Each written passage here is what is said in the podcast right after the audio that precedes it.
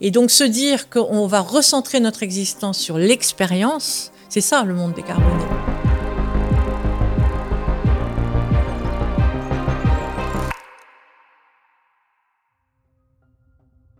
Bonjour à toi et bienvenue dans Pisser sous la douche ne suffira pas, le podcast de Time for the Planet. Je m'appelle Hugo, je m'occupe de la communication vidéo chez Time for the Planet, un mouvement citoyen qui rassemble un milliard d'euros pour créer des entreprises qui luttent contre les gaz à effet de serre. Avec ce podcast, on a envie de faire avancer la réflexion pour mieux servir l'action. Cette semaine, on reçoit Virginie Resson-Victor, géopolitologue et spécialiste de la prospective, pour discuter de comment on se projette dans un futur désirable. Pour nous soutenir, n'hésitez pas à vous abonner à ce podcast, à nous faire vos retours sur les réseaux sociaux et à nous retrouver sur notre site time-planet.com. Je vous laisse avec Colline, une des cofondatrices de Time for the Planet, et Virginie Resson-Victor. Bonne écoute Chère Virginie Resson-Victor, tu es géopolitologue. Tu diriges le LEPAC, un laboratoire privé que tu as cofondé avec ton mari Jean-Christophe Victor, et qui a notamment donné la célèbre émission Le Dessous des cartes sur Arte. Ta spécialité, c'est la prospective, c'est-à-dire l'étude des futurs possibles. Tu as d'ailleurs publié deux beaux ouvrages qui s'appellent 2033 et 2038 Les futurs du monde, et tu as également longtemps travaillé sur les terrains de conflit, notamment avec Médecins sans frontières, avant de t'intéresser plus en détail au climat. D'ailleurs, je crois que tu es depuis quelques mois présidente du GIEC Pays de la Loire. Enfin, tu as lancé juste avant Noël l'énorme projet Convention 21. C'est un peu l'équivalent de la Convention citoyenne pour le climat, mais cette fois pas pour les particuliers, mais plutôt pour les entreprises. Donc vous allez tirer au sort 150 entreprises pour les faire travailler ensemble à construire une feuille de route vers une économie compatible avec les limites planétaires. Alors, avant de rentrer dans le vif du sujet, quelques petites questions. Même si je viens de brosser un peu ton parcours euh, professionnel très rapidement, est-ce que tu peux nous en dire un peu plus sur toi? Des choses, euh, par exemple, sur où est-ce que tu as grandi, si tu as des enfants, ce qui t'anime dans la vie?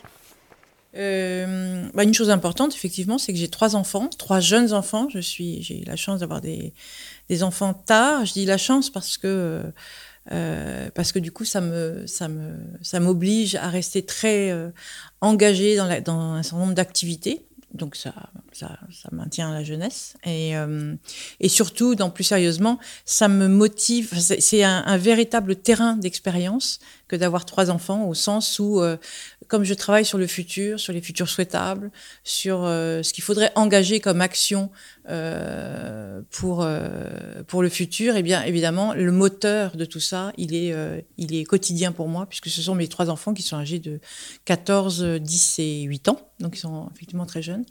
Euh, voilà. Ensuite, je suis, euh, euh, j'ai grandi dans différentes régions de, de France. Je suis née à Grenoble, j'ai grandi un, un, petit peu en région parisienne, un peu à Lyon, et surtout après, j'ai eu la chance de beaucoup, beaucoup, beaucoup voyager notamment euh, avec euh, Médecins sans frontières, mais pas seulement, ce qui m'a permis d'aller euh, euh, vérifier que tout ce que j'avais appris dans les livres, eh bien, euh, c'était vrai, et, euh, surtout comment, ce que ça devenait, comment ça se transformait.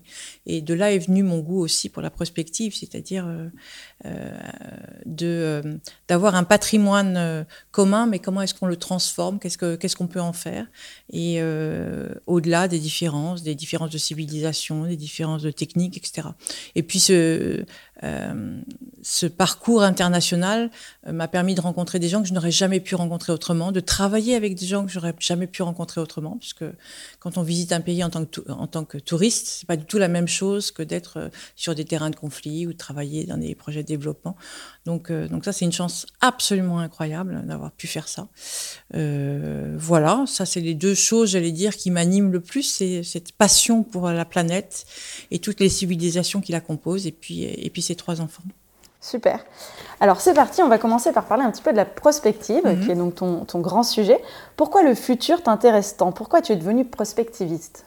Il y, a eu plusieurs, euh, il y a eu plusieurs étapes dans cette démarche, euh, mais je vais en citer une, voire deux, euh, très importantes. La première, c'était à la fin des années 90, où j'ai découvert le livre de Stephen Zweig qui s'appelle Le monde d'hier, souvenir d'un Européen Et c'est un livre qu'il a écrit juste avant de se suicider, en 1943, quand il était au Brésil, et qu'il il s'est suicidé. L'auteur, c'est un auteur juif autrichien euh, qui s'est suicidé, désespéré finalement par la par la situation politique, par la Shoah, par la deuxième guerre mondiale, etc.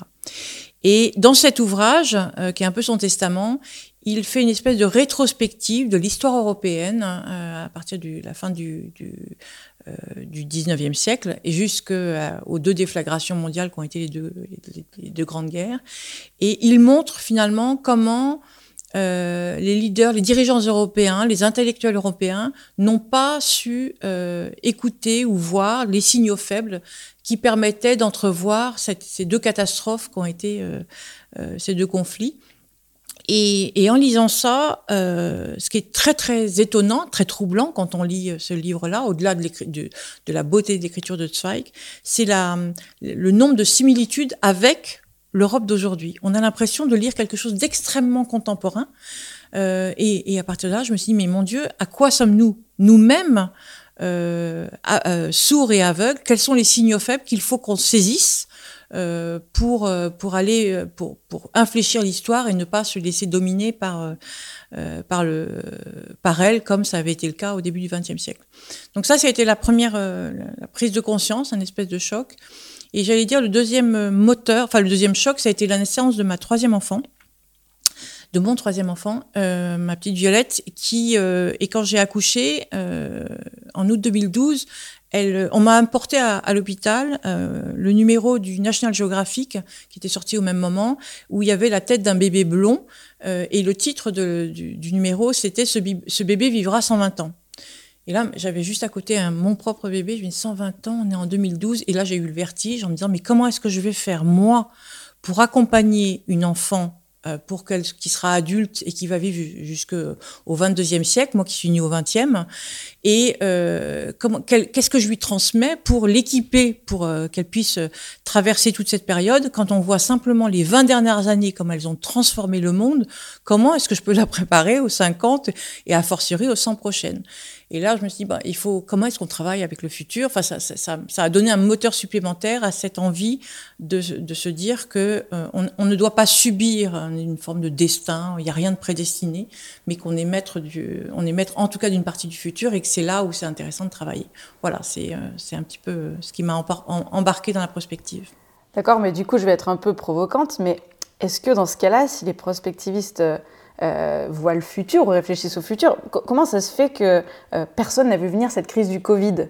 Toi, tu l'avais vu venir, par exemple? Alors, d'abord, les prospectivistes sont pas des futurologues. Ils ne disent pas l'avenir. Hein. On n'est pas, on sait pas lire dans les cartes, même les cartes de géographie qui sont une de mes spécialités. Mais non, on ne, on ne dit pas l'avenir on essaye de repérer quels sont les paramètres qui peuvent faire infléchir un, certain nombre de tendances. On, on, distingue le tendanciel, le possible, le souhaitable, etc., à partir de euh, des différents paramètres et, euh, et des différents curseurs qu'on peut agir. Donc ça, c'est une première chose. C'est très important de le dire. Donc on, moi, je, je n'ai aucune idée de ce que sera le monde dans 10 ans, dans 20 ans, a fortiori. Ça, ça dépend de nous aujourd'hui. Donc euh, en revanche, je peux dire qu'il y a des choses qui, euh, si on ne change rien, voilà en gros où on va. C'est la seule chose dont on soit sûr, c'est enfin sûr qu'on peut voir, c'est le tendanciel, si on ne change rien. Par exemple, pour le climat, et c'est ce que font les gens du GIEC, finalement, ils, repèrent différents scénarios, et il y a le scénario tendanciel qui nous mènerait aujourd'hui à plus 4, ou, ou, voire davantage, plus 4 degrés ou, davantage.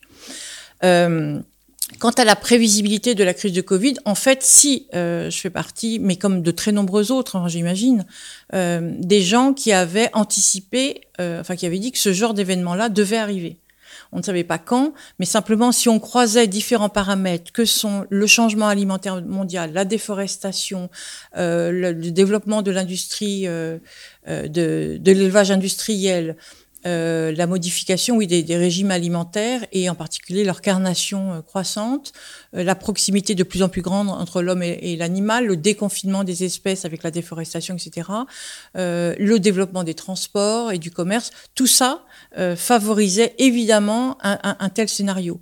Euh, et il se trouve qu'il y a quelques années, il y a une, société suisse qui m'avait demandé de, les faire réfléchir sur un scénario possible épidémique et que eh ben, le scénario en question, c'était une pandémie de type grippal. alors moi, je l'avais imaginé la transmission de lois. Enfin, l'animal vecteur de départ, c'était lois, mais euh, mais ça partait de Chine, etc. Et, le scénario, et je l'avais euh, même imaginé, c'est drôle, pour, je faisais démarrer mon, ma, pandémie en mars 2020. Donc, euh, bon, mais ça, c'est un coup de chance. Hein. ça, oui, oui, ça, c'est vraiment un coup de chance. Mais donc, ce document existe. Donc, tout ça pour dire que j'ai pas dit que ça allait arriver. J'ai dit que ça pouvait arriver. Il se trouve que celui-là s'est déroulé, mais j'ai plein d'autres scénarios que j'ai écrits qui ne se dérouleront jamais, et heureusement. mais mais, mais la, la, possibilité que ça arrive, elle était, bien sûr, et ça faisait même partie des livres blanc de l'armée, si je me souviens bien. Enfin, le risque pandémique, on, le, on le, connaissait. Euh, ce qui est plus étonnant, c'est qu'on euh, on s'y soit aussi mal préparé. Je suis d'accord. Euh, quand j'ai voulu acheter ton livre 2038, Les futurs du monde, je me suis rendu compte que ma coloc l'avait sur son étagère. Mhm. Qu'est-ce que tu as voulu dire avec ce livre? Oh, là, c'est la même chose qu'avec le premier, il y a 2033. C'est précisément de dire que le, euh, j'aime bien, c'est ma, sœur qui utilise, une de mes sœurs qui utilise souvent cette expression, le pire n'est pas certain. Et, euh, et c'est exactement ça, c'est-à-dire qu'à partir du moment où euh, on repère donc ce qu'on peut changer, euh, on, on, prend conscience qu'on est tous acteurs. On est tous acteurs au quotidien de multiples façons, en tant que consommateur, en tant qu'électeur, en tant que parent, euh, peut-être en tant que dirigeant d'entreprise. On, on, choisit la façon de se déplacer, on choisit sa façon de manger, on choisit là où on habite, on choisit tellement de choses. Et à chaque fois, on a un impact. Euh, et donc, arriver à, à, à faire prendre conscience à chacun qu'on a un pouvoir énorme, tous, individuellement et collectivement et montrer ce qu'on peut en faire, c'est un peu ça l'intention du livre. Donc ça c'est la première chose, c'était d'écrire des, scénarios, enfin de, montrer que on avait en réalité beaucoup de cartes en main. Euh, et puis la deuxième chose, c'est euh, dans, dans, dans, cet ouvrage qui est très illustré. Et il y a beaucoup de, il y a même un mélange de dessins, de graphiques, de photos. Exactement. C'est de montrer que le, le, le, sérieux euh, peut être beau et de même que le futur n'est pas forcément le futur euh, euh, abominable qu'on d'effondrement qu'on qui est largement véhiculé par les médias et par notre imaginaire, mais que on peut faire des choses belles en combinant différentes choses, différentes forces, différentes images, différentes idées. Et eh ben on peut créer des choses qui sont belles. Et donc l'idée c'était de rendre ce futur attractif aussi par euh, par, par ces visuels. Alors, on va maintenant se plonger dans un sujet qui nous préoccupe énormément chez Time for the Planet, qui est le dérèglement climatique, et je sais que ça te préoccupe pas mal aussi. Donc, comment on passe de Médecins sans frontières au sujet du climat? Quel a été un peu ton cheminement? Est-ce qu'il y a eu un déclic? Est-ce qu'il y a eu un moment, nous, on s'est tous pris une, baffe dans la figure? Est-ce que ça a été ton cas aussi? Euh, je peux pas dire que ça, ça, procède pas d'une grande claque parce que c'est quelque chose qui, pour moi, c'est complètement cohérent. En fait, euh, j'ai grandi euh, dans une famille plutôt humaniste euh, et où la notion, enfin, où, où tous les, enfin, qui se, ils se sont efforcés de nous donner le plus de connaissances possible. Et l'idée est d'utiliser ces connaissances pour améliorer euh, le monde, quoi. Je, je, fais très schématiquement, mais c'est vraiment ça le, le moteur. Et alors, la, première, euh, mon premier élan, ça a été Médecins sans frontières, c'est-à-dire euh, euh, accompagner tous ceux qui vont aider ces populations en souffrance et, en, qui euh, en situation de conflit ou de catastrophe naturelle et qui n'ont pas accès aux soins. Et donc, moi, j'ai contribué là parce que j'ai eu la chance d'avoir une porte ouverte et que c'est quelque chose que je euh, que je souhaitais faire. Euh, mais la logique, du, enfin la préoccupation pour le climat, ça procède de la même chose. C'est toujours pareil, c'est de se dire, euh, euh, il faut absolument, avec les connaissances dont on dispose, contribuer à cette espèce de grand édifice qui est notre civilisation, le progrès, etc. Et euh, donc ça, c'est, ça a été tout à fait parallèle. Et puis il y a eu quand même aussi un, quelque chose qui s'est passé quand j'ai préparé la alors, non, deuxième chose, c'est que j'ai quand même épousé euh, le fils de Paul-Émile Victor, donc il y a une espèce d'atavisme familial sur les questions euh, planétaires, environnementales, écologiques, etc. Et la troisième chose, c'est que j'ai été amenée à travailler sur le scénario euh, du pavillon français euh, à Osaka, l'exposition universelle à Osaka, et qui est Osaka ou Kyoto, j'ai un doute. Non, c'était Osaka. Et, et, qui portait sur l'environnement et le, rapport de l'homme à la nature et l'environnement. Et donc là, je me suis plongée pendant des semaines et des semaines sur le sujet. Et, et là, pour le coup, j'ai pris la mesure non pas du problème, mais de la gravité et de la rapidité des échéances. Ça, c'était en 2002-2003. Euh, et donc là, ça a été un espèce de, ça a été un accélérateur. Et puis quand j'ai eu des enfants et que je pouvais euh, plus trop aller me promener sur les terrains de conflit, bah, du coup, naturellement, je, je me suis occupée plus des questions d'environnement. D'accord. Euh, parfois, on a du mal à réaliser ce que ces fameux plus 2 degrés ou plus 4 degrés mm. du GIEC impliquent en termes de conséquences concrètes. Toi qui es prospectiviste, est-ce que tu peux nous aider à nous en rendre compte? Ça ressemble à quoi un monde à 2 degrés ou un monde à, 4 degrés? C'est quoi cet effet d'emballement dont on parle tant? Mm. Alors, il y a, y a deux, deux, façons de répondre. Il y en a une qui est, euh, qu'on n'a pas beaucoup, on n'en a pas beaucoup parlé parce qu'on était tous concentrés sur euh, euh, l'épidémie, enfin la pandémie de Covid et le confinement, puisque c'était au mois de mai dernier, si je me souviens bien. On a réalisé à ce moment-là que dans deux, deux lieux sur la planète, et si je me trouve bien, c'est aux Émirats ou euh, et, et, quelque part en Asie du Sud, ça devait être en Inde, je suppose. le seuil de 35 degrés humides a été franchi. Alors, en soi, on, ne voit pas ce que ça a d'extraordinaire. Le seuil de, degré, euh, de 35 degrés humides, c'est donc un, équilibre température-humidité, euh, au-delà duquel euh, un homme ne peut pas survivre plus de 6 heures. C'est-à-dire qu'au-delà de ce seuil-là, eh bien, l'organisme ne survit pas, ne peut pas supporter ce, type de chaleur-là. Alors, c'est pas forcément 35 degrés à telle humidité, ça peut être 38 à telle humidité ou 33 à telle. Bon, c'est, mais ça, en gros, c'est à peu près de 35 degrés à 100% d'humidité. Et euh, dans les scénarios du GIEC, cette échéance-là, elle était attendue pour la fin du siècle. Et euh, ben, finalement, on a eu déjà deux épisodes en 2020, ce qui est extrêmement préoccupant parce que ça montre bien l'accélération finalement du phénomène et ce fameux phénomène d'emballement. Phénomène d'emballement, c'est euh, l'idée, je, vais donner deux, trois étapes, mais l'idée que un, phénomène va en entraîner un autre, qui va en amplifier un troisième, qui va en accélérer un quatrième, et, ce qui finalement euh, on pensait être tendanciel, c'est-à-dire qu'on on imaginait que la hausse des températures, euh, elle allait être progressive jusqu'à la fin, à la fin du, enfin euh, indéfiniment, mais du moins jusqu'à ce qu'on arrive à infléchir les émissions de gaz à effet de serre. Ben en réalité, ça fait pas cette courbe-là, ça fait, c'est une courbe euh, exponentielle qui va beaucoup plus, beaucoup plus vite parce que les, les phénomènes s'amplifient les uns les autres. Pour donner des exemples concrets, euh, je parlais tout à l'heure du changement de régime alimentaire euh, et en particulier de la consommation accrue de viande euh, qui, euh, qui, qui, augmente avec le niveau de vie. Or, le niveau de vie euh, à l'échelle mondiale a augmenté, donc la consommation de viande a augmenté. Et donc, il faut élever du bétail, développer l'élevage industriel. Et pour ça, il faut nourrir tous ces animaux. Pour les nourrir, il faut cultiver. Pour cultiver, il faut gagner en terres euh, agricoles. Et donc, ça amplifie énormément la déforestation. Il faut savoir que la, le, le phénomène de déforestation est largement lié, non pas à la croissance de la population mondiale, mais à la croissance de consommation de viande. Et euh, en faisant ça, avec ce, phénomène de déforestation, donc on, détruit un, un, puits de carbone qui absorbe du CO2, et en plus, avec la combustion euh, et l'élevage, euh, on émet à la fois du méthane par l'élevage et du CO2 par la combustion des forêts. Euh, et, donc ça, augmente la température. Ce phénomène d'augmentation de, température, on a vu, on, est en train de constater qu'il est particulièrement marqué dans les régions polaires et en particulier au pôle Nord.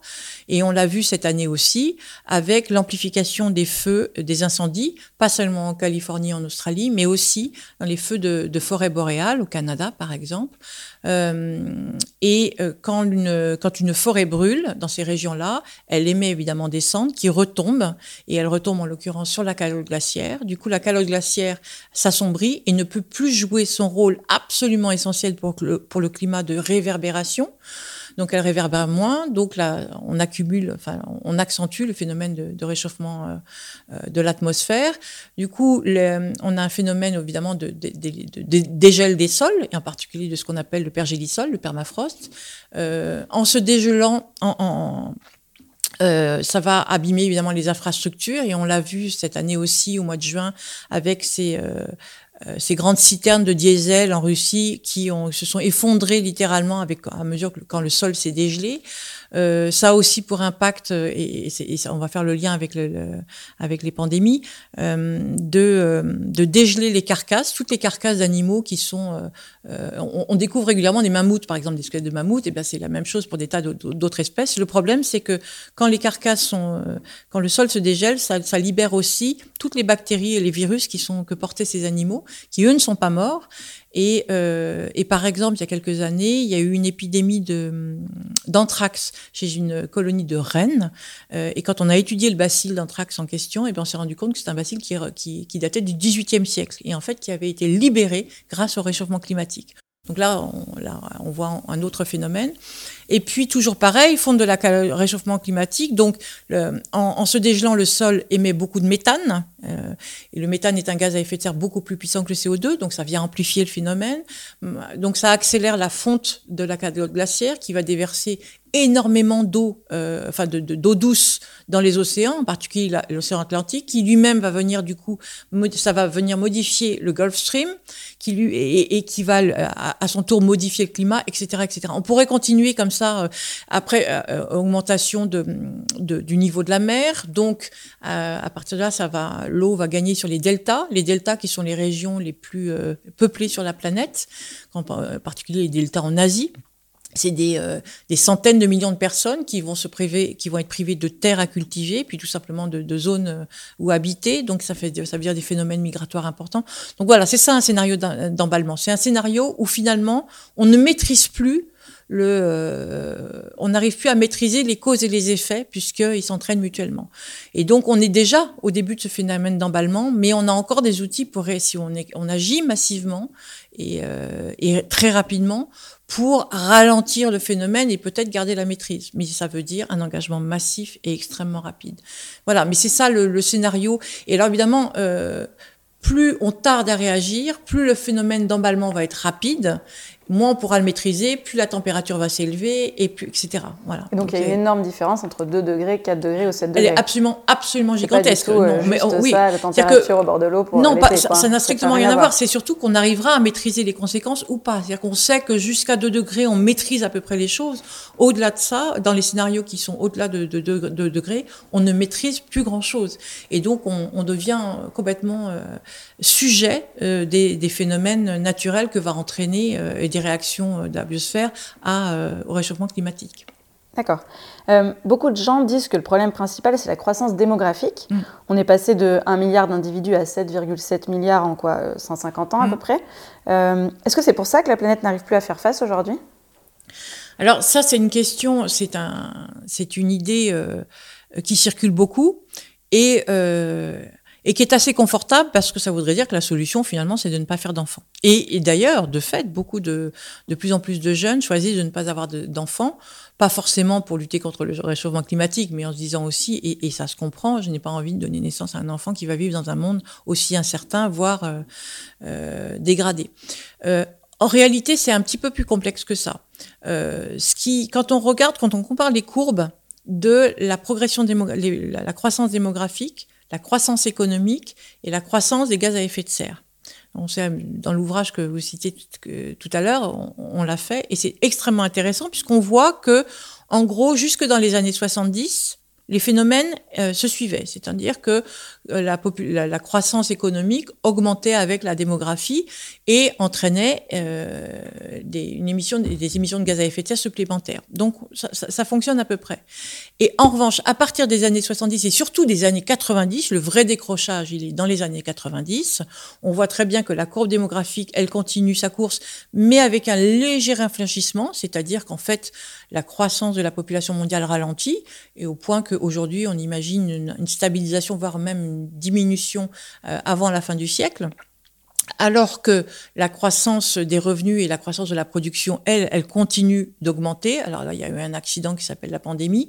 Il y avait déjà eu un accident en, 2007-2008 avec la crise économique, et on le retrouve sur cette courbe de la production, la courbe des revenus, on retrouve cette espèce d'accident, une espèce de petite dent comme ça dans la courbe, qui montre qu'il y a eu à un moment donné un ralentissement de l'activité économique. Et eh bien, ce qui est très intéressant, c'est que si on regarde la courbe, cette fois, des émissions de gaz à effet de serre, on retrouve exactement cet accident dans la courbe, qui évidemment n'existe pas dans la courbe démographique. Et on voit aussi que peu à peu, la courbe des émissions, elle rejoint la courbe des revenus et, non, et elle décroche complètement de la courbe de la population. Donc on est sur un phénomène économique, de modèle économique, qui veut dire euh, qui, qui, qui, qui, impose de transformer beaucoup de ressources et d'émettre beaucoup de CO2 pour produire tout et pour, euh, prélever ces ressources et transformer euh, et les transformer.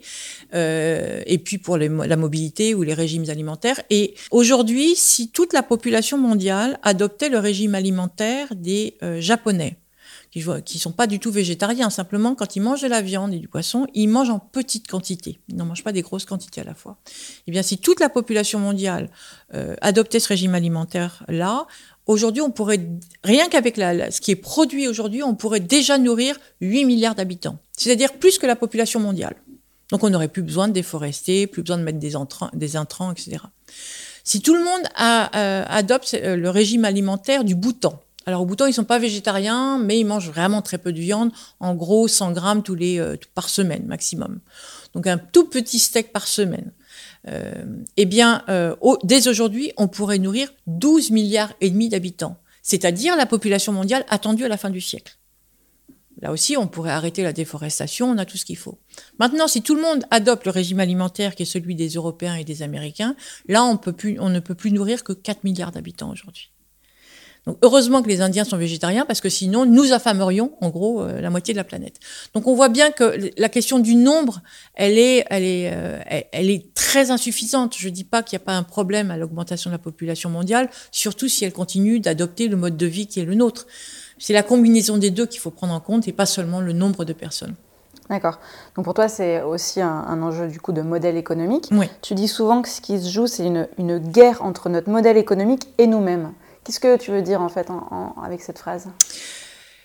Euh, Il y a. Euh, c'est très. Euh, on, a, on a une aspiration naturelle à la croissance en réalité. Qui est très bien expliquée par Sébastien Boller dans son ouvrage qui s'appelle Le bug humain.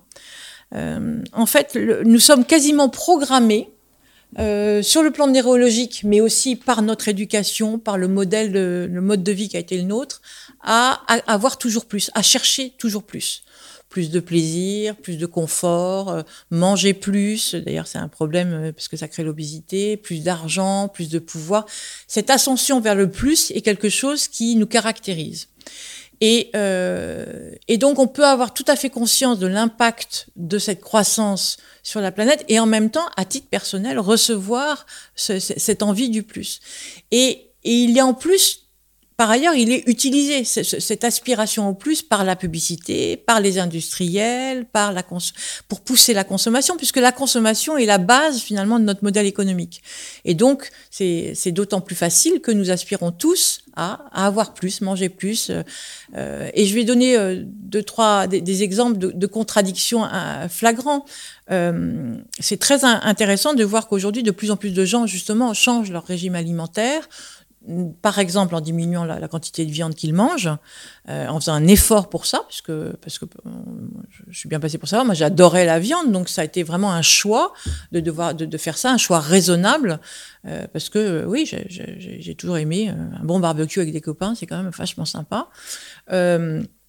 Et euh, donc on fait ça, on va acheter bio par exemple parce qu'on sait que c'est meilleur pour la santé. Pour mes enfants, moi j'achète des produits bio en me disant que et des plutôt local, etc. En me disant que c'est beaucoup, c'est bien meilleur pour eux. Et je suis, j'assume le fait de devoir payer plus cher pour ça, euh, etc. Je peux multiplier les exemples où on, consent avec notre conscience, on consent à, à, faire un effort supplémentaire, de, à faire parler la raison plutôt que l'envie à certains moments ou la facilité. Bon. Euh, et en même temps, euh, quand il y a un vol low cost, euh, enfin un bon marché pour aller, par exemple, quand on est à Nantes, c'est très facile où, je vis, c'est très facile d'aller à Venise pour 20 euros. C'est quand même hyper difficile de résister, d'aller passer un week-end pour 20 euros à Venise, alors que ça coûte beaucoup moins cher que d'aller en TGV à, à Paris. Quoi. Donc c'est ces espèces de contradictions-là qu'on est obligé d'assumer parce que d'un côté, on a cette conscience et on veut changer les choses et avoir un impact, et en même temps, il y a euh, bah, l'aspiration tout à fait naturelle à, euh, à, vouloir découvrir le monde, à, à, vouloir voyager, et en plus, on a des, des, des, des, marqueurs sociaux qui nous disent que les vacances réussies, c'est plutôt sous les tropiques, à l'autre bout de la planète. Euh, ça, c'est un marqueur de réussite sociale, par exemple. Donc voilà, c'est cette tension permanente entre ce que l'on sait et ce qu'on le ressent et ce qu'on nous invite à faire qui est très compliqué à gérer, je trouve. Et du coup, bah, la prospérité économique et le progrès, euh, qui sont euh, bah, ce qu'on mettait toujours en avant, pour toi, c'est pas forcément euh, ce qui nous garantit un, un futur serein bah, Aujourd'hui, non, puisque dans la mesure où tout ça est construit sur la, la, la, le prélèvement et la transformation des ressources, de la biosphère et que ces ressources sont limitées et que la biosphère réagit finalement à cette, ce, ce prélèvement excessif et, et, donc la production de déchets excessifs, y compris le CO2, on voit bien que ça n'est pas durable. C'est simplement, euh, ça n'est pas qu'en soi, euh, je n'ai pas de jugement à porter sur le mode de vie de tout à chacun, les choix de mode de vie. Ça, ça c'est une liberté euh, fondamentale, individuelle. Et euh, en revanche, ce qui est préoccupant, c'est que euh, de ça, de ces choix-là, dépendent l'avenir de la planète et surtout des, futures générations. et donc, on voit bien comment ça n'est pas conciliable. À partir de, ce moment-là, on peut réfléchir à d'autres façons d'être heureux euh, et à d'autres façons d'être surtout d'être satisfait euh, sans avoir sans, sans, sans, nécessairement euh, faire dépendre ça d'un plus euh, technologique ou d'un plus économique ou d'un plus euh, voilà. Euh, L'indicateur sur le, lequel tout le monde a les yeux rivés, bah, c'est ce que tu décris mm. un peu, c'est le PIB. Oui. on a l'impression qu'il a toujours été là, mais pour toi, c'est plutôt un indicateur qui est en fait assez mortifère. Mm. Tu peux nous expliquer pourquoi?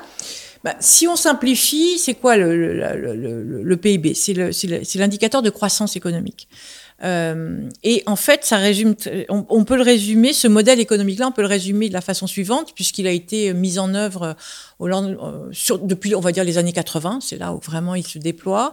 Et il consiste en fait à convertir toute, à chercher les hausses de revenus et, et à convertir toute hausse de revenus en consommation supplémentaire donc en production supplémentaire, donc en emploi supplémentaire. Et qui dit emploi supplémentaire dit revenus supplémentaires, et donc consommation, production, emploi. Et ça, c'est l'aspect très vertueux de ce modèle économique de croissance, et c'est pour ça qu'aujourd'hui, on continue de, d'étalonner finalement la réussite économique des pays en fonction de leur taux de croissance, puisque c'est un indicateur de production de réussite économique, et donc d'emploi, et, et finalement de développement euh, au sens classique du terme. Le problème, c'est que ce modèle-là, qui a très bien fonctionné puisqu'il a quand même permis à, un milliard et demi de personnes de sortir de la pauvreté et même d'accéder pour une grande partie aux classes moyennes et donc d'accéder à l'éducation, aux soins, à, un habitat correct, à des mobilités protégées, etc., etc. Donc c'est vraiment un modèle qu'on peut dire qui a été vertueux hein, pour une grande partie de l'humanité. Le problème, c'est qu'il y a un petit biais euh, c'est que euh, si on, reprend le, raisonnement, toute augmentation de, revenus est convertie en consommation supplémentaire, donc en production supplémentaire, donc en prélèvement de ressources supplémentaires, puisque aujourd'hui, notre production et notre consommation s'appuient sur la, transformation de, matières premières et de, et, et de ressources énergétiques. Et donc, dans la mesure où euh, ces ressources-là ne sont pas infinies, ce qui est tout euh, et, et, où leur transformation conduit à émettre des déchets que la planète ne peut pas absorber au même rythme qu'on les émet. Et c'est là où on condamne le système à échouer. On voit bien qu'on arrive à une limite, et cette limite, euh, c'est un petit peu comme si on, on, préserve, enfin, on, s'endette sur le plan économique, mais on s'endette auprès de la planète, et sauf qu'on pourra jamais rembourser l'emprunt, et le taux d'intérêt est de plus en plus élevé, et s'exprime, par exemple, en réchauffement climatique, par exemple, en disparition d'espèces, euh, parce qu'il n'y a pas que le climat, il y a aussi tout, euh, le problème de la biodiversité qui, euh, sont intrinsèquement liés, et puis c'est aussi le développement de pollution, donc de maladies, de, de maladies respiratoires, etc. Donc on voit bien la, la limite de ce système-là, c'est qu'il se retourne finalement, il il y a ces effets secondaires qui se retournent euh, contre l'objectif initial.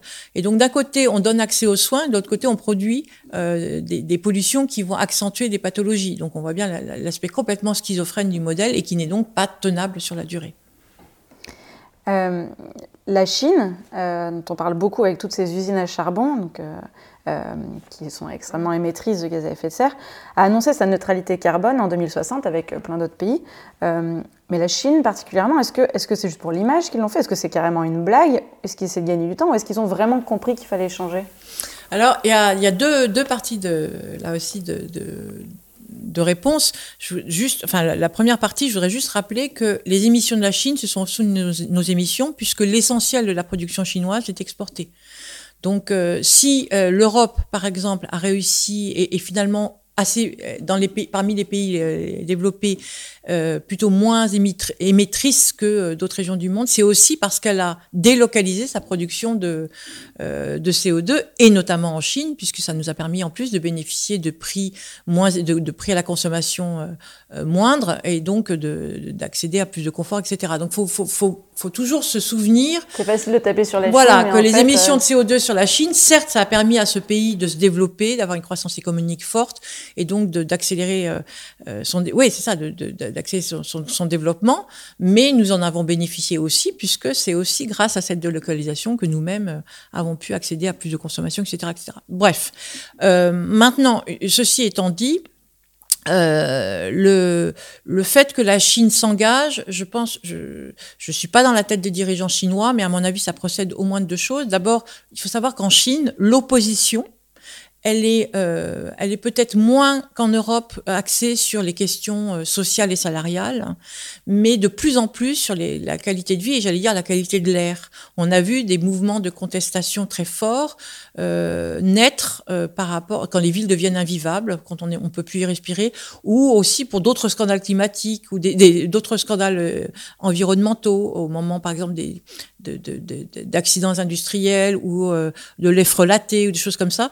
Donc il y a une vraie prise de conscience euh, par une partie de la société civile chinoise euh, de euh, des effets secondaires de ce développement accéléré et, et donc je pense que les autorités chinoises savent bien que n'ont pas intérêt évidemment pour la stabilité sociale du pays à, ont intérêt à montrer qu'elles maîtrisent cet aspect-là. Donc ça c'est euh, c'est la première chose. La deuxième chose, c'est qu'à partir du moment où le marché des produits décarbonés et des technologies décarbonées devient économiquement rentable et donc intéressant, eh ben les Chinois s'emparent de, de, ont envie de s'emparer de ce marché-là et de pas laisser les Américains et les Européens en particulier euh, garder, euh, prendre de l'avance garder de l'avance là-dessus. Euh, et c'est ce qui, exactement ce qu'ils ont fait sur le solaire, c'est exactement ce, ce qu'ils ont fait sur l'éolien. Maintenant, en ce moment, c'est sur l'hydrogène. Ils sont en train d'investir massivement sur les mobilités hydrogènes. Euh, et donc, c'est, oui, c'est tout à fait crédible. C'est pas forcément pour des raisons de prise de conscience écologique, éthique. Je, je n'en sais rien. Peut-être que oui, mais en tout cas, ça n'est certainement pas suffisant. Mais ils ont bien pris conscience du risque à de ne pas le faire et de l'intérêt à, à, le faire. Donc oui, c'est que c'est, à mon avis, c'est tout à fait. Et en plus, ils ont euh, il y a une troisième chose, c'est que les Chinois, quand ils disent quelque chose en général, ils le font. Euh, et ils ont des moyens euh, qui, qui, supplémentaires, puisque comme ça n'est pas un pays démocratique, ils s'embarrassent pas, euh, ils s'embarrassent pas exactement des effets secondaires, euh, ce qui est beaucoup plus compliqué. On ne peut pas aller aussi vite dans les réformes qu'eux, puisque nous sommes dans des, des, régimes heureusement démocratiques, et donc ça, ça, ça procède pas tout à fait de la même façon. Et donc, s'ils le disent, et en plus, ils ont les moyens de le faire, sans doute plus que nous, nous, nous l'avons. Donc c'est crédible. Très bien.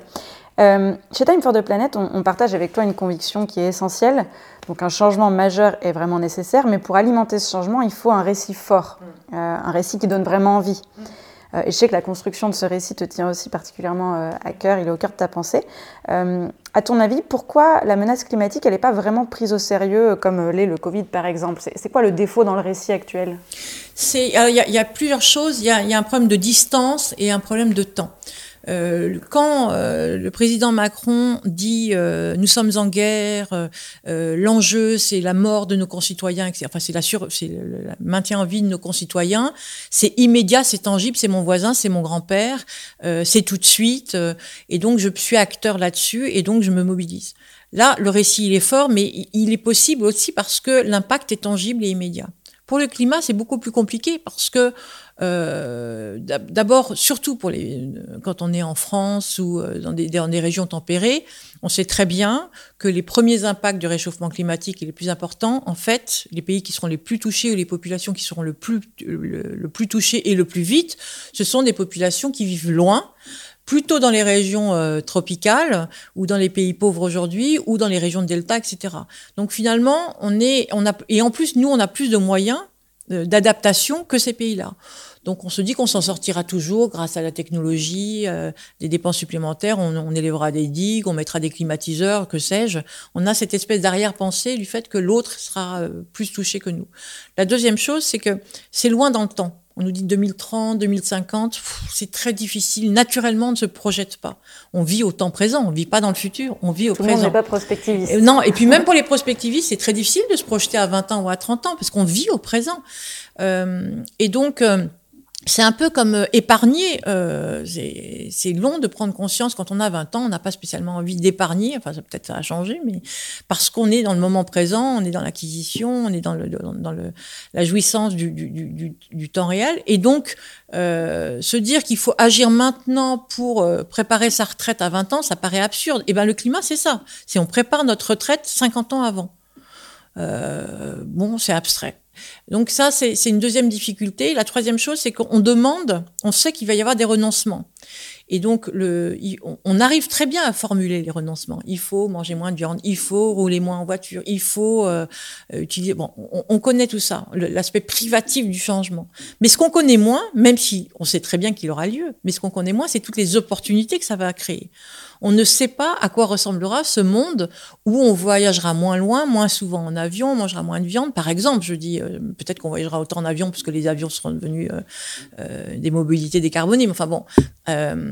et, mais on, on, ne sait pas à quoi ça ressemble. Donc c'est pas, on a du mal à formuler une histoire on ne connaît pas quoi, qui soit attractive, qui soit donc un, récit où on a envie de se plonger, euh, parce qu'on ne voit pas le positif qui va sortir de tout ça. En revanche, on mesure très très bien l'aspect renoncement. Donc c'est ça la, c'est ça la difficulté, mais c'est extrêmement important de malgré tout le formuler et de, de se concentrer sur tout ce qu'on peut gagner, euh, puisque sans récit, il n'y a pas d'action. Euh, c'est que il n'y a pas de progrès sans mesure et il n'y a pas d'action sans récit. Euh, souvent, on compare le, ce changement nécessaire à une forme de deuil avec euh, bah, dans plusieurs mm. stades dans le deuil, donc le choc, le déni. Est-ce que c'est comparable Et dans ce cas-là, euh, sur le climat, on en est où dans ce deuil collectivement? Alors, euh, c'est très comparable et, et, et moi j'ai travaillé là-dessus parce que il se trouve que j'ai vécu euh, donc un deuil il y a quatre ans euh, avec la mort de mon mari et et comme je travaillais au même moment sur les questions climatiques, le parallèle m'est venu assez tôt. Euh, et j'allais dire, l'action que tout mon travail sur les questions climatiques et biodiversité sont pour moi une manière de sublimer l'autre deuil que je dois faire. Euh, et donc, ça m'a permis de faire pas mal de parallèles, y compris aussi sur le récit avec mes enfants, la transformation du mode de vie. Tout ça, je l'ai vécu en temps réel, et donc ça permet de. C'était assez intéressant de. ça reste intéressant de voir les, les deux processus qui, effectivement, il y a le choc, on apprend, on prend conscience tout d'un coup de. Alors, tout le monde n'en est pas encore à ce stade-là, même de la prise de conscience, mais euh, du risque euh, que nous, que l'humanité court dans un scénario tendanciel, enfin, ce à quoi nous sommes exposés pour les les prochaines décennies. Euh, après, il y a la période du déni, c'est-à-dire que justement, c'est tellement un tel, tel, choc que ben, on préfère ne pas savoir, c'est plus, c'est plus confortable. Après, il y a la, euh, la période de dépression. Et aujourd'hui, on voit bien qu'il y a beaucoup de personnes, de jeunes en particulier, qui sont dans ce stade de dépression, qui veulent pas la solastalgie, qui veulent pas faire d'enfants, qui l'éco-anxiété, et la déco-anxiété, etc. Donc ça, il y a, il y a une, une, partie des, des, des, des gens qui sont là-dedans. Et ensuite, il y a le, le, stade du marchandage où on essaye de s'arranger avec le réel, allez, on gagne un peu de temps, etc. Et ça, c'est caractéristique aussi de ce qu'on voit aujourd'hui, c'est-à-dire qu'on prend des mesures, mais qui seront applicables dans cinq ans, ou euh, euh on fait une convention citoyenne, mais finalement, on, on, modifie un certain nombre de, on, on, réduit euh, les décisions, enfin, on reporte. donc ça, c'est cet aspect marchandage. Et puis après, il y a finalement l'aspect on vit avec, et ça, c'est l'aspect de la transition, de la transformation. Et dans notre société ce qui est très compliqué, c'est que euh, on est à tous les stades en même temps. Il y a des gens qui en sont au stade de la prise de conscience, d'autres qui en sont qui en sont au stade du déni, d'autres beaucoup euh, au stade de la de la dépression, beaucoup beaucoup et en particulier dans le milieu d'entreprise au stade du marchandage, dans le milieu économique. Euh, on est passé du stade je pense qu'avec le Covid-19, euh, on a vraiment franchi, un stade. Mais là, on est encore dans le marchandage. Rappelez-vous cette lettre du MEDEF qui dit, écoutez, euh, euh, qui, avait, qui, avait fuité, en disant, euh, c'est très important, mais il faut qu'on reporte tous ces engagements-là parce que là, on est face à une crise économique. Et donc, le temps court versus le temps long, euh, eh bien, je pense qu'une grande partie du monde économique en est là. Euh, parce qu'il y a ce dilemme entre le temps court et le temps long. Et puis, il y a quand même de plus en plus d'acteurs qui sont dans le stade de la transformation. Euh, typiquement, euh, euh, Time for the Planet est un exemple, la Convention 21 que je sur laquelle je travaille est un exemple, mais il y a des milliers d'exemples d'associations, de villages, de personnes qui sont dans cette transformation, dans la transition. Et les uns et les autres ne se comprennent pas forcément, parce qu'une fois qu'on a franchi la prise de conscience, ou une fois qu'on a franchi le stade de la transition, et qu'on s'aperçoit que finalement euh, bah, c'est bien, qu'on peut faire des choses, que c'est, on a du mal à comprendre les autres, les autres n'ont pas. C'est euh, un processus. Ah, c'est un processus et comme on, ne le traverse pas, on le vit pas au même rythme, du coup c'est difficile d'embarquer tout le monde dans la même histoire puisque on n'en est pas, on n'est pas tous à la même niveau, au même niveau de maturité finalement euh, dans ce processus. Alors dans cette histoire dans laquelle on veut embarquer les gens, c'est un nouveau modèle qu'on doit mmh. construire. Qu'est-ce qu'on garde et qu'est-ce qu'on jette du modèle actuel ou de, cet ancien modèle? Hmm. C'est pas une question facile. Non, elle est, elle est très compliquée parce que, euh, parce que ça rejoint aussi ce que je disais tout à l'heure. Finalement, euh, euh, finalement, on est bien aujourd'hui aussi. On n'est pas bien parce qu'on est en pleine crise de, de Covid-19, etc. Mais quand, quand on pense au progrès et au mieux acquis depuis 50 ans, c'est tellement énorme. Euh, l'accès à l'éducation, l'accès aux soins, mais c'est l'accès aux libertés, à certaines formes de liberté, en particulier pour les femmes, la, progression de, la connaissance scientifique, euh, pouvoir faire des enfants même quand on a au départ on a des difficultés, euh, voyager, connaître le monde. Enfin, tout ça, moi j'ai envie de le garder. C'est juste, c'est incroyable de pouvoir. Internet, c'est extraordinaire. Alors, après, je pourrais développer tout ce qui est terrible dans Internet. Mais c'est quand même la possibilité de s'informer, d'acquérir des connaissances, en même temps de, de, de, connaître des musiques, de rencontrer des gens à l'autre bout de la, Terre. Enfin, c'est, moi, je garde tout ça. Je garde. Et en même temps, il faut quand même, euh, il faut quand même arriver à réduire l'impact de tout ce gain sur la biosphère. Et donc, euh, euh, moi, je pense qu'on garde les résultats euh, en termes scientifiques. L'accès aux soins, à l'éducation, à la connaissance et aux communications, pour moi, c'est fondamental. Euh, et je vois pas comment on pourrait s'en séparer. Donc maintenant, c'est vraiment plus sur euh, les modèles de consommation et de production, je pense qu'ils sont, et puis de réapprendre à voyager, de réapprendre il faut ce qu'on ne garde pas, c'est euh, l'aspect hyper individualiste de ce, de ce modèle. On est dans une société extrêmement fragmentée. Euh, où tout est centré pour l'individu. La consommation, tout est sur mesure, même les assurances. On a démutualisé beaucoup de choses. On a déconstruit le collectif et on est complètement recentré sur l'individu. Et ça, je pense que c'est une des raisons pour laquelle on a autant de mal à changer les choses aujourd'hui. Euh, et donc là, pour le coup, moi, je serais pour euh, rebâtir du, commun, rebâtir du collectif et euh, y retrouver du plaisir. Ça, c'est la part de l'ancien modèle que je ne garde surtout pas. Alors, un des éléments qui manque pour permettre aux gens de se, projeter et de se motiver justement dans cette transition, c'est un peu ce que tu dis, c'est une projection dans un futur décarboné mais heureux, avec mmh. du plaisir encore. Mmh. Euh, alors, on va te demander de nous esquisser un, monde décarboné en 2050 avec des exemples carbonés, euh, exemples pardon, mmh. très concrets et décarbonés justement. Euh, c'est quoi une vie heureuse à 2 tonnes de carbone au lieu de 12 tonnes pour un Français? Est-ce que tu peux nous, nous faire rêver pour nous embarquer? Je peux juste partager quelques, quelques expériences personnelles parce que, euh, parce que c'est difficile de se projeter dans quand on enlève tout ce que typiquement euh, je donne l'exemple je l'ai donné tout à l'heure moi qui adore voyager pour moi c'est dramatique cette histoire. Mais vraiment dramatique parce que je c'est euh, oui ça l'avion c'est compliqué voilà c'est compliqué. Euh, mais il y a, y, a, y a quand même un certain nombre de voies. Je vais, je vais donner un exemple euh, que j'ai mis en pratique, des exemples que j'ai mis en pratique parce que parce que c'est facile de dire il y a qu'un faucon, mais alors par exemple dans, avec mes enfants, ils sont comme beaucoup d'enfants, ils sont, ils ont plein de cadeaux dans leur chambre, ils ont plein d'objets, plein de, ils, oui c'est ça, ils ont plein de jouets plein de choses. Et euh, quand arrive l'anniversaire ou Noël, on se pose la question, mais qu'est-ce que qu'est-ce qu'on peut encore leur offrir qu'ils n'ont pas? Ça, plus le constat qu'on leur offre un truc, ça dure, euh, ils s'y intéressent trois jours, et au bout de trois jours, c'est déjà euh, un problème euh, à stocker, de, stockage dans, dans, dans l'appartement. et donc, j'ai j'ai commencé à en discuter avec eux. Ça, plus le fait qu'il y a eu un moment, donc une chute du niveau, on a subi une chute du niveau de vie à la suite de la mort de mon mari. Je dis, bah, moi, je peux plus suivre euh, le même train de vie, etc. Et pour les cadeaux, bah, dans ce cas-là, ce que je vous propose maintenant, mes enfants, c'est qu'à la place, pour vos anniversaires, on n'offre plus de cadeaux matériels. Je vous offre un moment. On décide ensemble d'un moment, enfin, vous choisissez un moment que vous avez envie qu'on vive ensemble en famille. Et donc le premier, il se trouve qu'on a commencé ça avec ma fille euh, Violette, et elle m'a dit, ben moi je voudrais qu'on passe un grand moment ensemble dans un zoo, et si on peut, on, dort près des animaux. Et donc on a trouvé, euh, on a trouvé ça, en l'occurrence près de Nantes. On a fait ça, et c'était juste absolument génial.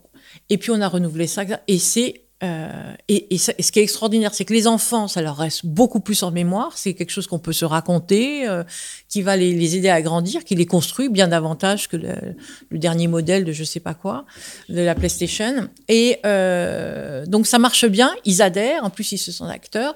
Et, et donc on aligne finalement quelque chose qui est de l'ordre de la conscience et de la contrainte climatique et du plaisir. Euh, voilà. Et, en fait, j'ai fait la même chose pour le régime alimentaire, j'ai fait la même chose, on n'a plus de voiture, etc. Et en fait, on, se, on découvre toute la jouissance, mais vraiment importante qu'il y a à être d'aligner ce qu'on sait, ce qu'on fait, ce qu'on dit et ce qu'on vit. C'est incroyable. C'est c'est une source en soi de, de sérénité, de plaisir, d'être aligné et de, redécouvrir ça, euh, c'est euh, rien que ça. C'est, voilà, le 2050, c'est un monde où on arrive à aligner euh, ce qu'on sait, ce qu'on fait, euh, ce, dont on a conscience, et, tout en générant du plaisir, comme par exemple de passer un, moment ensemble. Et je m'amuse de temps en temps quand je fais des conférences à demander aux gens, euh, essayez de vous, de vous rappeler quelle est votre dernière grande joie dernier grand moment de plaisir.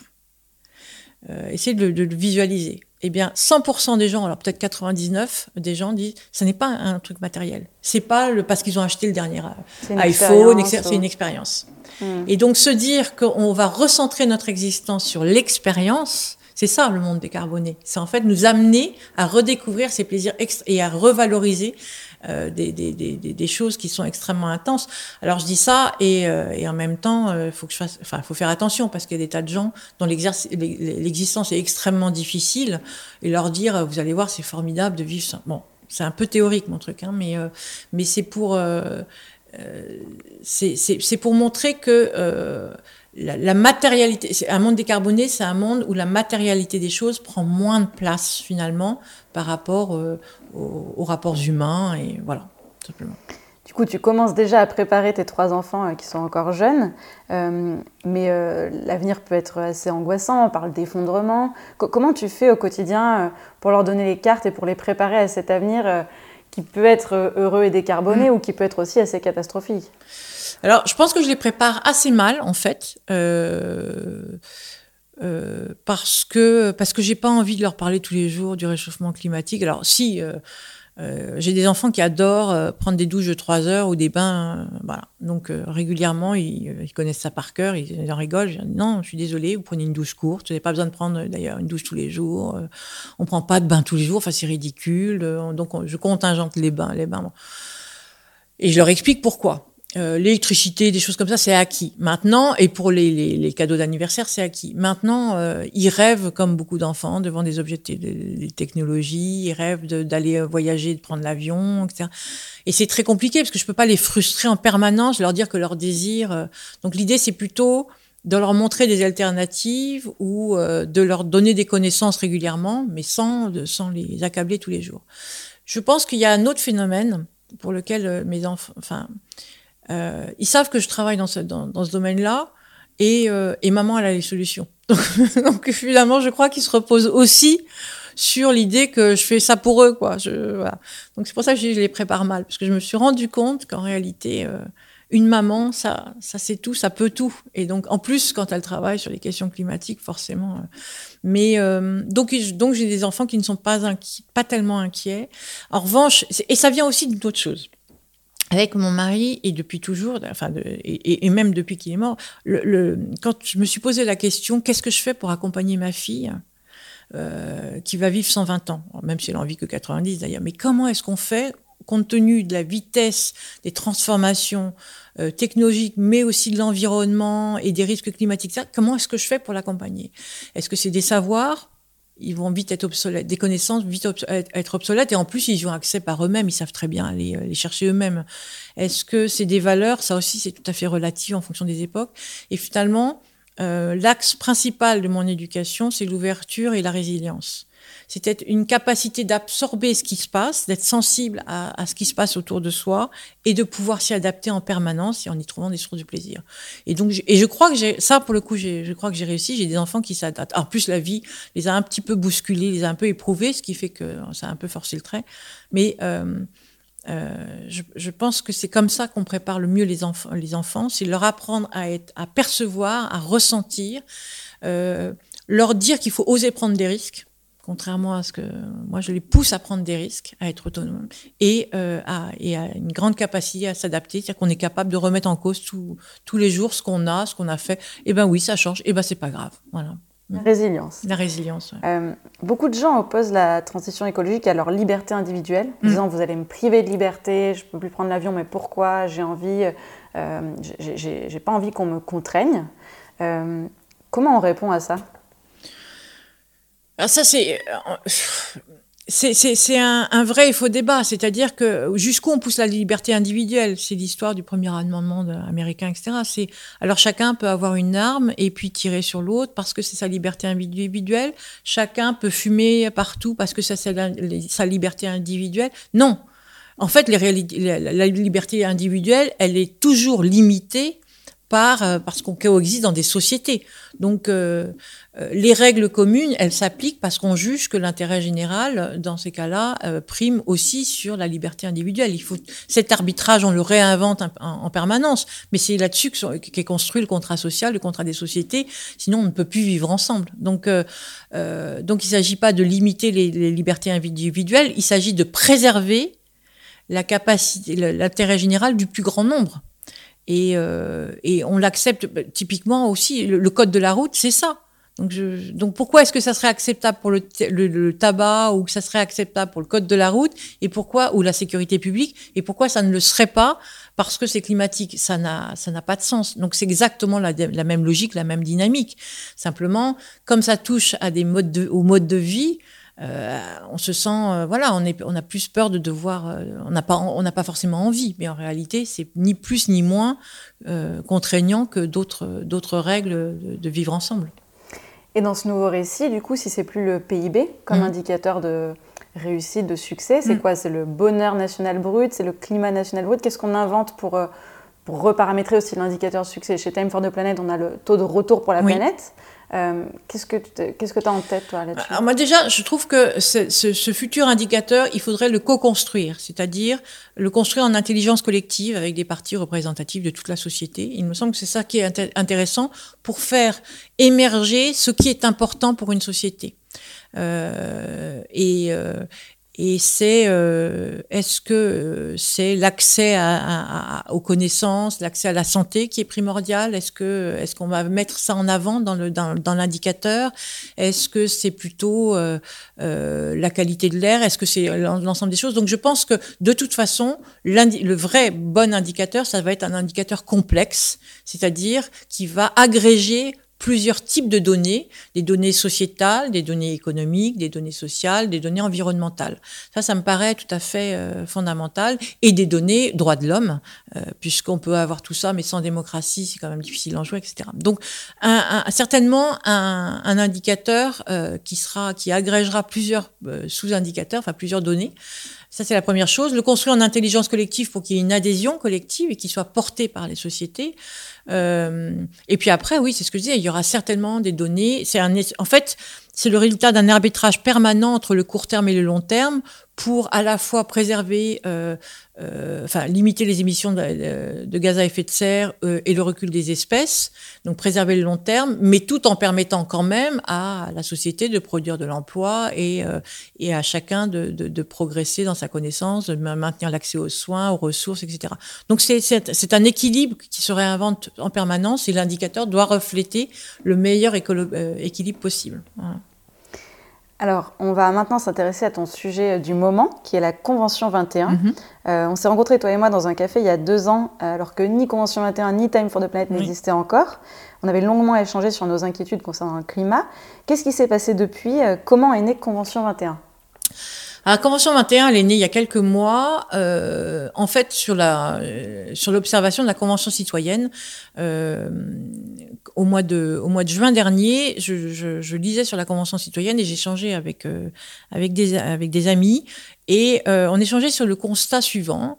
C'est très intéressant. Ce qu'il y a de, très intéressant dans cette Convention citoyenne, c'est euh, le fait que quand on délivre une information intelligente et intelligible à un groupe de personnes, eh bien, avec et qu'on leur donne des outils d'appropriation, ce groupe est capable de converger euh, vers des idées communes. Euh, et c'est d'autant plus intéressant que dans le pôle, dans le bassin de, personnes, les, membres de la convention citoyenne, au départ, il y avait une, partie non négligeable de climato-sceptiques, c'est-à-dire des gens qui n'étaient pas du tout sensibles à ces questions-là, voire réfractaires à l'idée de, mettre en place des contraintes euh, sur ces sujets-là. Et, euh, et au, avec l'information, pédagogie, il y a eu des débats, des débats contradictoires, parce qu'on oublie, on pense qu'on on leur a juste tous, euh, qu'ils ont eu une information uniforme, euh, univoque, pas du tout. Il y a eu des vrais débats contradictoires, mais, euh, mais comme c'est fait en bonne intelligence, pas sur, on, s'appuie pas sur l'émotion, mais sur la science, etc. On arrive à faire évoluer un groupe dans sa connaissance et dans sa capacité de décider ensemble et collectivement euh, euh, de, de, prendre, de prendre des mesures euh, de type collectif. Et ça, j'ai trouvé ça très intéressant. Euh, et, je me, et, euh, euh, et la deuxième chose que je trouvais notable, c'est que donc ça devait devenir, c'est devenu un projet de loi, mais finalement, ça ne, ça n'engageait finalement, ça n'était porté que par les, les citoyens. Or, aujourd'hui, dans, les, euh, dans la répartition euh, du travail à mener pour la transition économique, les entreprises jouent un rôle fondamental. Il y a le législateur, il y a le citoyen consommateur, mais il y a aussi l'entreprise et le modèle économique qui porte, enfin, que portent ces entreprises et, vice versa. Et je me dis, ben, le problème, c'est que les entreprises n'ont pas participé à ce processus. Euh, et que donc pour qu'elle se réapproprie ça, ça va être très compliqué. Et c'est exactement ce qui se passe aujourd'hui. On voit bien les tensions qui, qui peuvent avoir lieu euh, dans le, dans le travail de réappropriation des propositions de la Convention 21. Et, euh, et, donc, je dis, ben, en fait, il faudrait faire cette convention citoyenne aussi avec les entreprises, d'autant plus qu'elles-mêmes ne parlent pas collectivement. Il n'y a pas de grand organisme qui représente toutes les entreprises. Et euh, les gens avec qui je discutais ont dit, mais quelle bonne idée, il faudrait faire ça. Et donc, ben, voilà, c'est comme ça que ça s'est amorcé. L'idée étant de, pareil, de tirer au sort 150 entreprises représentatives euh, du tissu économique français, de l'économie de la France, pour qu'elles travaillent ensemble pendant un certain nombre de sessions, pendant quelques mois, pour à leur tour formuler des propositions qui vont permettre d'accélérer et d'amplifier cette transition économique pour l'amener vers euh, un modèle qui soit euh, compatible avec les limites de la planète. Pourquoi le, pourquoi le tirage au sort euh, plutôt qu'une démocratie euh, purement représentative C'est quoi l'importance du tirage au sort? Euh, Il y a aujourd'hui déjà beaucoup de groupes, de réseaux d'entreprises euh, qui sont qui travaillent sur les questions climat, biodiversité, qui sont engagés. Euh, ces volontaires, ils existent déjà, euh, mais ils n'engagent qu'eux-mêmes et, euh, et, donc, euh, ils ne sont pas représentatifs de toutes les entreprises qui n'y vont pas, qui ne transforment pas, qui n'avancent pas pour différentes raisons. Euh, et si elles n'avancent pas, c'est pas par bêtise. Peut-être parfois, mais en tout cas, je, ne pense pas ça. Je pense qu'il y a des vraies difficultés, des vrais obstacles, soit dans la connaissance, soit dans la façon de ne pas savoir comment s'y prendre, soit dans un déficit de moyens, soit pour des raisons d'obstacles législatifs ou normatifs ou réglementaires, euh, soit parce que les investisseurs euh, euh, attendent des retours sur investissement euh, très rapides, ce qui fait que ça bloque la, possibilité de, de faire des investissements sur le long terme. Il peut y avoir une multitude de raisons qui fait que l'entreprise ne peut pas s'engager autant que son dirigeant ou ses salariés le voudraient dans ce processus-là. Et donc, euh, pour faire émerger tout ça, il faut prendre euh, des entreprises qui sont qui, sont dans ces aussi dans ces dans, dans ces difficultés là et faire émerger pour les, pour faire pour oui pour pour identifier et après trouver quels sont les leviers qu'on va pouvoir mettre en œuvre activer pour défaire tous ces obstacles. Donc, il était important d'avoir des entreprises qui soient euh, euh, certaines engagées, d'autres réfractaires, enfin de toutes sortes, exactement comme pour la Convention citoyenne. Et donc, c'est cette idée de représentativité qui me paraît extrêmement intéressante. Alors, il y a un biais, c'est-à-dire qu'on ne va pas forcer une entreprise qui sera tirée au sort parce qu'elle représente tel et tel critère, on ne va pas la forcer à venir, pas plus qu'on a forcé les citoyens membres de la convention euh, qui sont venus participer à la convention. Euh, ils ont été choisis au départ, ils ont accepté ou pas accepté. Ça c'est pas parce qu'ils ont accepté d'ailleurs qu'ils étaient convertis euh, au départ, mais, là c'est un petit peu la même chose. Mais au moins on va et on, on, on, se met, on se protège du phénomène de prendre des gens qui sont déjà convaincus ou au contraire des gens qui vont tout faire, qui vont faire tous en sorte de faire échouer le processus pour d'autres raisons. Voilà. C'est un petit peu cette, cette, notion de, représentativité, elle est très importante. Et puis il y a un, deuxième aspect qui n'était pas dans la Convention citoyenne et qui est très important dans, ce projet de Convention 21, c'est que, euh, en fait, les représentants des entreprises, quand on aura tiré les 150 euh, entreprises au, sort, on va répartir leurs représentants en trois collèges qui travailleront ensemble, mais on veut que ça représente vraiment toutes les parties constituantes de l'entreprise, c'est-à-dire qu'il y aura en gros un tiers de salariés, un tiers de dirigeants ou administrateurs et un tiers d'investisseurs actionnaires pour que ça ne soit pas que le dirigeant, parce qu'on voit bien aujourd'hui que dans la transformation du modèle économique de l'entreprise, euh, le, les difficultés viennent aussi du fait que euh, si les, toutes les parties constituantes ne sont pas convaincues, c'est très difficile d'y aller.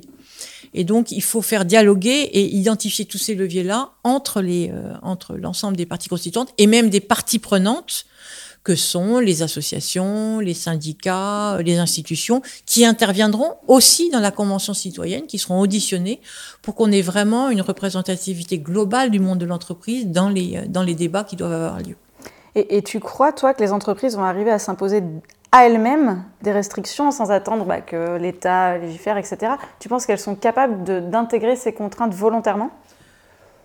Certaines oui, parce qu'il y en a, y en a qui l'ont fait, mais c'est vraiment pas du tout une majorité. Euh, ne serait-ce que, alors il y a, y a, plein de raisons, euh, manque de conviction, euh, mais c'est surtout en général un problème de compétitivité.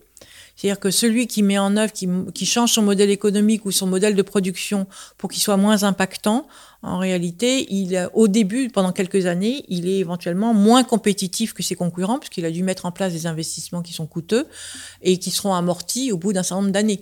Donc, en, en, attendant, il y a ce, cette éventuelle perte, pas, forcément, mais cette éventuelle perte de compétitivité qui fait qu'il ne sera pas suivi par ses investisseurs, ses acteurs, ou même par ses salariés, parce que eux, ils ont envie de garder leur, niveau de revenu, etc. bon. Euh, donc ça, c'est une euh, c'est une première raison pour laquelle euh, euh, ils peuvent pas forcément y aller tout seuls. Euh, le, risque de perte de, compétitivité. Euh, l'autre face, le, donc l'autre l'autre façon, l'autre chose qu'on voit, c'est que il y en a de plus en plus qui y vont sous la pression de la société civile. On voit vraiment aujourd'hui ce qu'on appelle le license to operate. Euh, le permis, d'exploitation, en français, euh, on voit de plus en plus que la société, c'est la société civile, les citoyens, les consommateurs, qui s'approprient et non plus seulement le droit, qui s'approprient ce permis de, d'exploitation en euh, soit par des mesures de boycott, euh, soit par des mesures de, poursuite en justice, soit de plus en plus donc le, les citoyens, les consommateurs exigent finalement des entreprises qu'elles modifient les choses.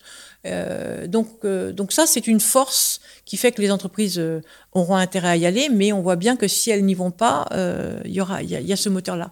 Et, et, puis, je, je, crois vraiment ouais, que la, la, la contrainte, elle a cet avantage-là, c'est qu'elle s'applique à tous et, euh, et que personne n'a envie d'être celui qui se sacrifie le premier. Et donc, euh, donc c'est vrai que l'aspect euh, euh l'aspect euh, contrainte législative est très important pour pousser les entreprises à, à avancer. Alors, Convention 21, c'est une initiative citoyenne, un peu comme Time for the Planet. Euh, mais qui est très euh, similaire ou en parallèle avec la Convention citoyenne pour le mm. climat, qui elle a été organisée par le président mm. Emmanuel Macron et ses services. Est-ce que toi, tu as proposé à, l'État de reprendre le projet Convention 21 et de l'organiser comme il a organisé la Convention citoyenne pour dire que ça fasse des mm. textes de loi, etc.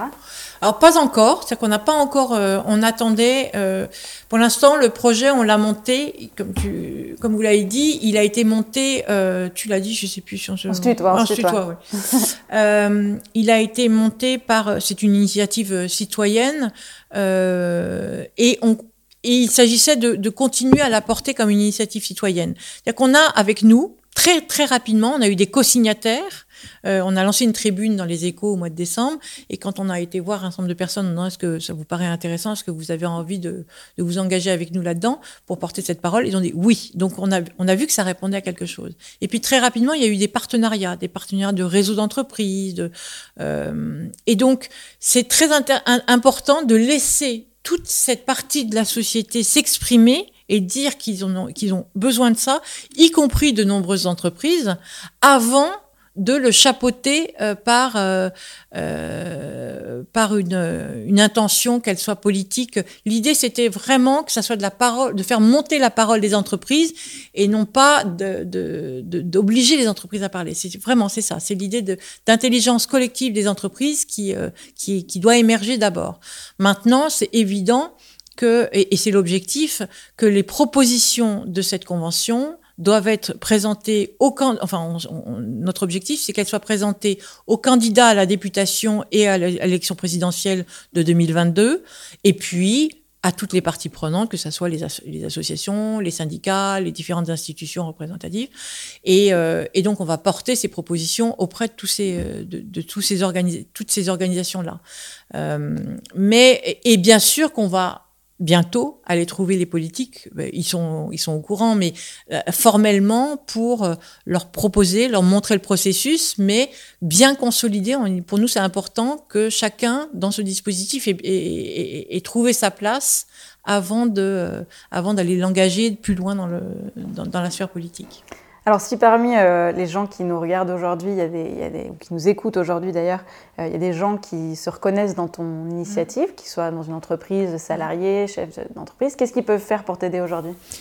Euh, alors, il y a, y, a, y a, plusieurs choses, y a, mais ils peuvent déjà aller voir euh, www.convention21.fr parce que comme ça, ils, verront euh, euh ce qu'on fait. On s'appuie sur un réseau, euh, on, on, on s'appuie sur un, un, une, véritable communauté.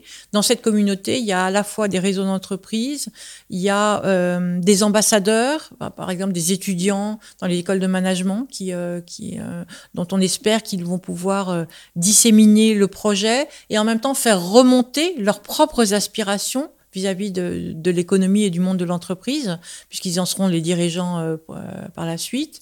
Euh, et puis aussi, probablement, on veut faire des partenariats académiques pour peu, peu à peu accompagner, enfin, pour que les écoles de management, de euh, même d'innovation, d'ingénierie, etc., s'approprient ces, ces, ces nécessités-là, euh, ces contraintes, cette contrainte-là. Euh, y a, on a des, ce qu'on appelle hein, des, euh, des explorateurs. Ce sont des, euh, des gens qui travaillent, qui consacrent une partie de leur temps pour nous aider à monter la convention. Euh, alors on est répartis par thème. Il y en a qui travaillent sur le financement, il y en a qui travaillent sur euh, les programmes, d'autres sur la communication, d'autres sur la représentativité, les partenariats.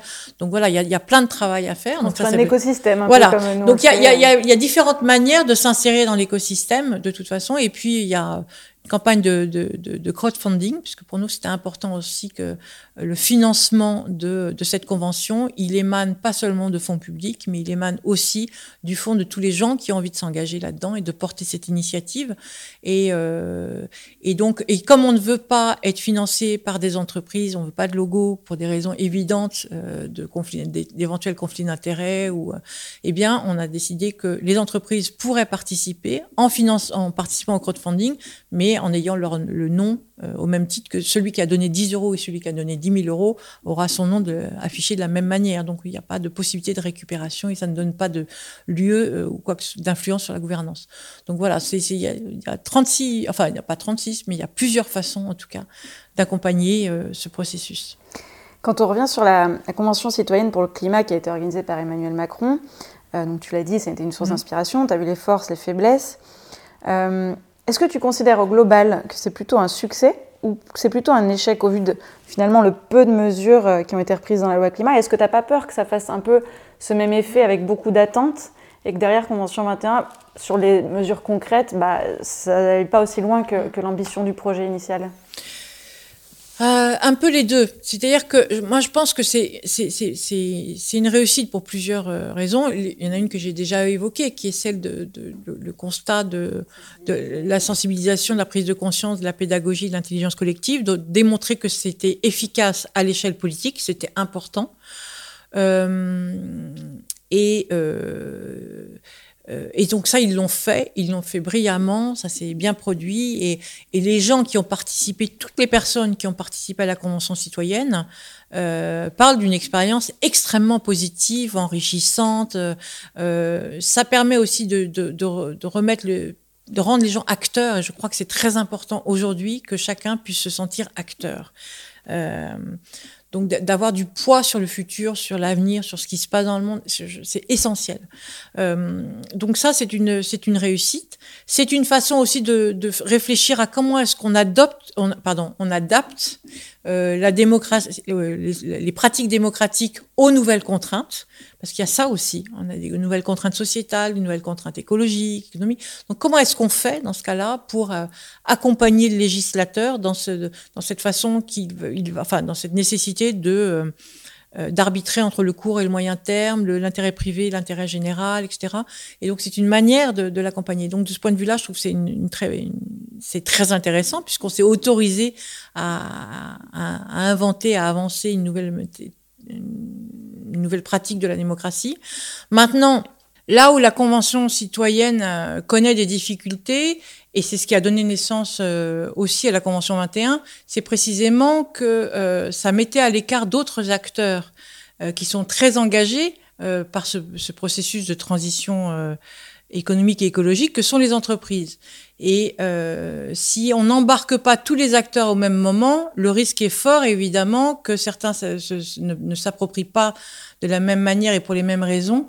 Euh, voir que les rejettent, voilà, Ou voir les rejettent, oui, oui, absolument. Ou euh, veuillent ralentir. Ou, euh, Donc, il y a... Euh, ça, ça, ça c'est une des limites de la Convention citoyenne, et on le voit aujourd'hui, c'est probablement aussi ce qui fait que euh, un certain nombre de mesures ont été édulcorées par rapport à leur, la portée qu'elles devaient avoir, ont été largement édulcorées dans le projet de loi. Euh, donc ça, c'est pour moi, c'est la principale limite. Euh, et c'est pour ça, oui, qu'on avait. Euh, c'est une des principales raisons qui a amené à, aussi à, à, vouloir faire la convention 21. Euh, et puis, alors, je, je, je ne sais l'autre limite, mais c'est pas forcément la limite de la convention citoyenne, euh, de la convention citoyenne. C'est l'engagement du président.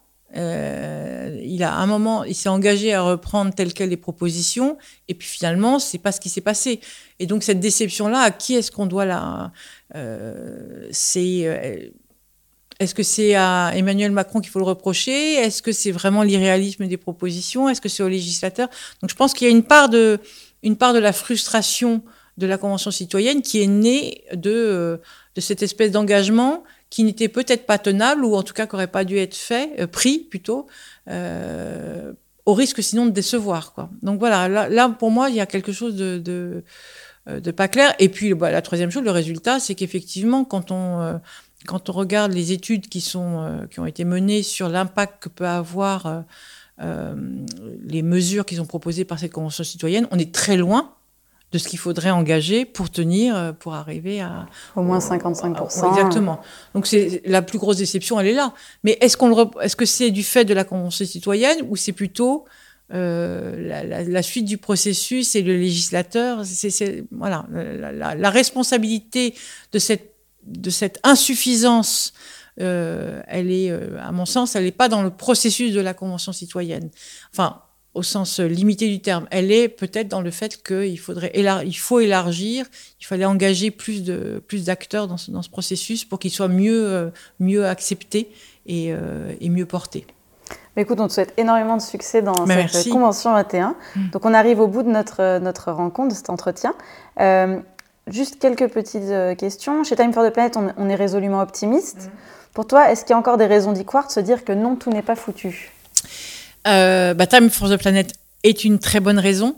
Euh, la transition de génération est une très bonne raison. Heureusement, euh, la, génération des baby boomers dont je fais partie euh, et qui a grandi avec un modèle économique, un modèle de société, et donc il y a énormément de mal, évidemment, à inventer autre chose et à se projeter dans autre chose, va laisser peu à peu euh, place à une génération qui a, entre guillemets, a beaucoup moins à perdre, parce qu'elle n'a pas connu, il n'y a pas cette notion de quelque chose à, d'avoir quelque chose à perdre, d'avoir bâti quelque chose qu'il faudrait déconstruire. Donc moi j'ai beaucoup de, euh, j'ai beaucoup d'espoir, puis je trouve que l'inventivité, l'intelligence et que multiplient les outils qui sont à notre disposition, les outils numériques en particulier de communication, d'échange, fait que euh, il y, y, a, tout ce qu'il faut pour pouvoir enclencher euh, cette, transition et la, mener et bien la mener. Euh, et, puis la dernière chose qui, qui laisse optimiste, c'est qu'on se souvient que les grandes révolutions, elles n'ont jamais été faites par l'adhésion de toutes les populations.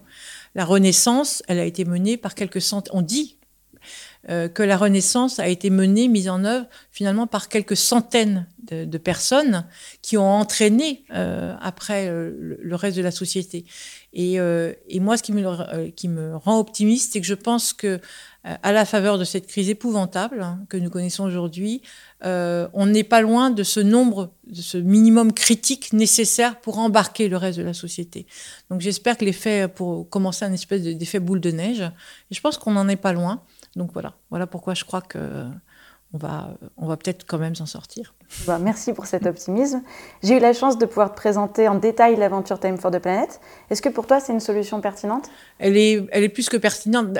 D'abord, elle est géniale. Le concept, pour moi, est extrêmement intéressant parce que vous avez réussi à articuler plusieurs contraintes en, euh, euh, en comment s'appelle en, écosystème qui devient positif quoi. Je sais pas je sais pas bien comment l'expliquer enfin le, traduire avec les bons mots mais euh, toutes les limites en, en combinant ces différentes limites au contraire vous en avez fait autant de leviers. Donc ça je trouve ça extrêmement intéressant euh, de montrer la compatibilité de l'économie avec euh, les objectifs de décarbonation, euh, ça aussi, il fallait le faire et vous le, faites magistralement. Euh, l'engagement de toute une communauté, pour moi, c'est extrêmement intéressant. C'est-à-dire, c'est redonner du pouvoir à euh, la possibilité d'agir à tous ceux qui le veulent, et donc ne pas se sentir désapproprié de sa propre histoire ou de, enfin, de sa propre histoire au sens euh, histoire avec un grand H, de l'histoire, euh, ce qui est un sentiment extrêmement partagé aujourd'hui et très dangereux politiquement. Euh, donc de, de, montrer aux gens que non seulement ils peuvent, mais, euh, qu'ils en sont capables, et leur donner les outils pour le faire, je trouve que c'est une très très bonne idée. Euh, et enfin, pour, et là c'est euh, c'est l'expérience que j'ai aussi à être intermédiaire entre des élus, des scientifiques, des entreprises, de décloisonner les scientifiques et leur donner les moyens d'aller jusqu'à l'industrialisation de leurs idées, de leurs inventions, c'est très important. C'est un, c'est une limite aussi hein, au, progrès. Et donc donner les moyens, enfin faire en sorte que les citoyens, les scientifiques et les entreprises euh, puissent travailler ensemble pour, euh, pour l'intérêt général, je trouve que ce concept-là, il est absolument, euh, absolument génial. Donc vraiment bravo. Et, euh, et, je ferai tout ce qui est en mon possible pour faire connaître et pour diffuser. C'est juste, euh, c'est juste génial. Super. Et bien pour conclure, on a décidé d'instaurer un petit rituel de fin d'interview. Donc je te présente notre livre d'or. Euh, il a été réalisé par les petites mains de notre communauté et on demande à toutes les personnalités d'y écrire un mot d'encouragement pour Time Mhm. for the Planet. Donc on te laisse sortir ta plus belle plume et puis merci encore euh, pour cette interview et, et- et bonne chance pour Convention 21. Eh bien, merci. La seule chose qu'on est sûr de ne pas réussir est celle qu'on ne tente pas. Ça, c'est Paul-Émile Victor qui le disait. Et moi, j'ajoute, alors tentons, tentons l'aventure d'un monde différent, inconnu, et pourquoi pas meilleur aussi. Super, merci beaucoup. Eh bien, merci à vous.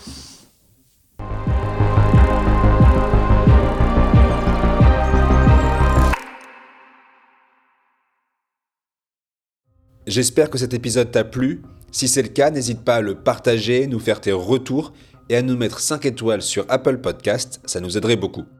Et si maintenant tu as envie de passer à l'action, on a une solution pour toi. Tu peux rejoindre des dizaines de milliers de citoyens partout dans le monde associés du projet sur time-planet.com. À la semaine prochaine.